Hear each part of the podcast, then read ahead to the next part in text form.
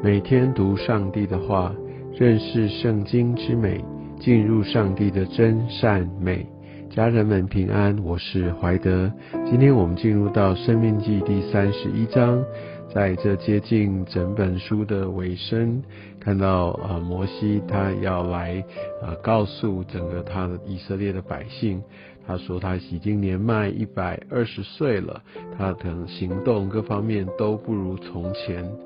而呃，他也再次的告诉他们说，耶和华神也曾经对他说：“你必不得过这约旦河。”所以整个生命记在对着以色列百姓所说的预备他们要过河，而如今这个过河的时间就要到了，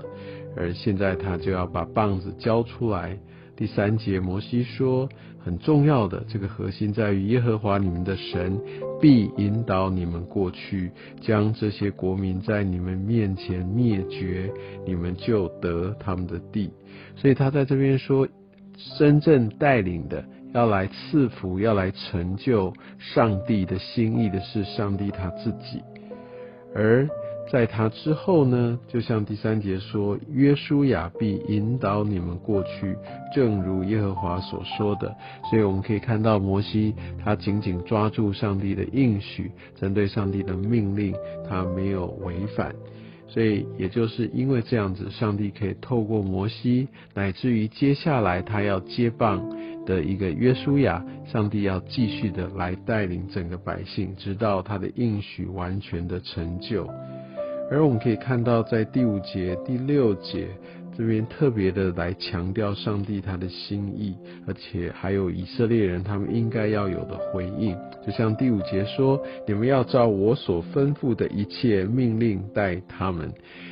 在什么时候要按照摩西所吩咐？的一切呢，是在摩西走后，摩西死后，所以代表这个一个延续，好，继续的遵守，其实是没有任何的中断，也没有任何差别的，所以这些的百姓仍然必须。继续的来遵守上帝的一个心意，透过这个摩西的律法，所以代表摩西他所说的这一切的律法，从生而来的这一切的命令，并不因为摩西的离开他就废去，而是他要继续的要成为以色列人他们所要遵行的一个依规。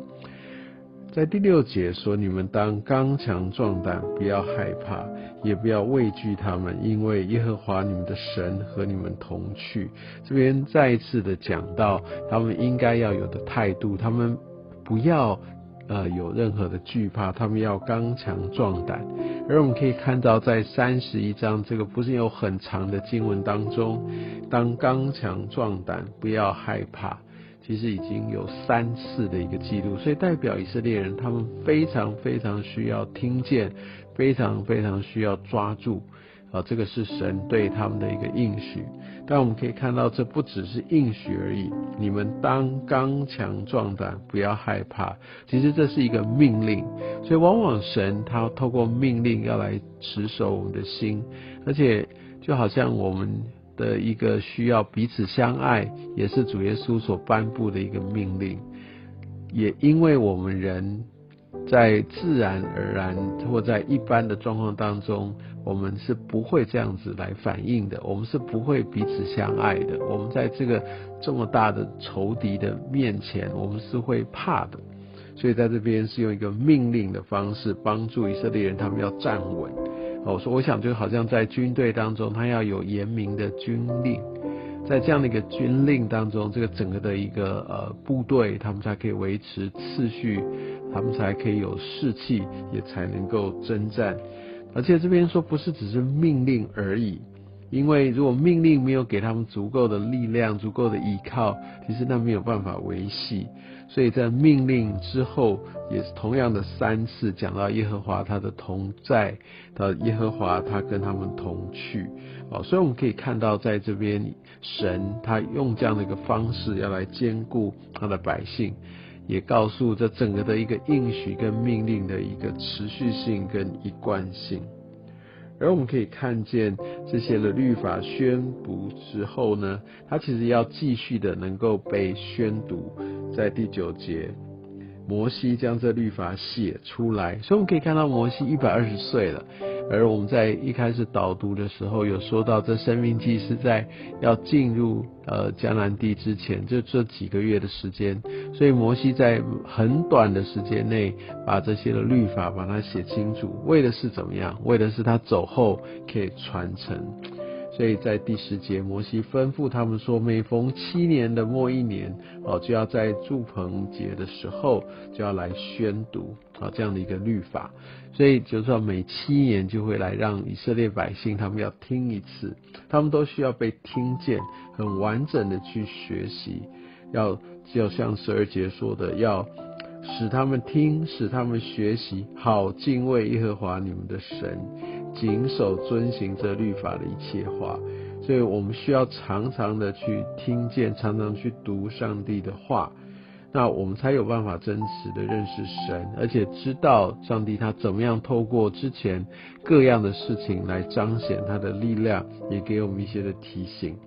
而且最重要的目的不是我们学习到这些知识上的东西，让我们明白而已。更重要的是，我们可以知道要敬畏神，我们要谨守遵行他的话。啊，而这一切都必须从常常去附送，哦，要真的不断的去学习而来。所以真的很感谢神，让我们从今年开始，可以透过他的话语来与神的他的命令这些的典章来对齐。而在第十四节开始，我们就可以看到，在这个时候，不只是摩西在跟呃成为一个耶和华所对话的、所领受这些命令唯一的人，在这个时候，约书亚也要开始加入，因为传承的日子已经到了。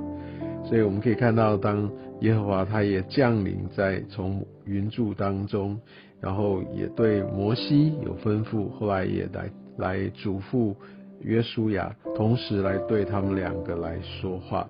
但在后面这段经文就看到，呃，耶和华神他完全的知道，而且他也预先来说出预告以色列他们后面的背叛，他们的背叛在神的观点他是怎么说呢？他们是。呃，随从外邦神行，邪淫离弃我。你知道神他是一个忌邪的神。其实，在这个时候，以色列人离开，跟他们的一个一个观念，就是说邪淫，你去跟别的神行奸淫，就是一个忠贞，他们并没有持守。所以这等于是不是神离开他，而是这些的民百姓们选择要离弃神。违背这个是神跟以色列百姓所立的约，这是人的主动，这是人的悖逆哦。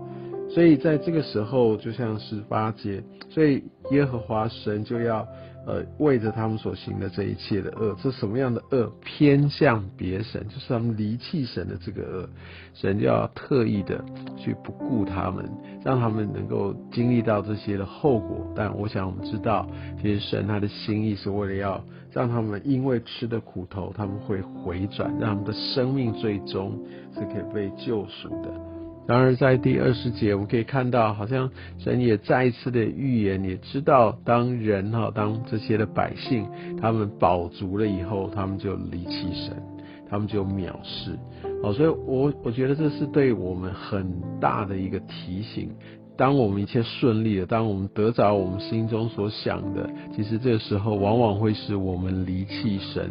或转离神的一个危机，所以我们需要常常抓住上帝的话，在他面前来谦卑，来求圣灵也来也也来审视，也来辨明我们的心。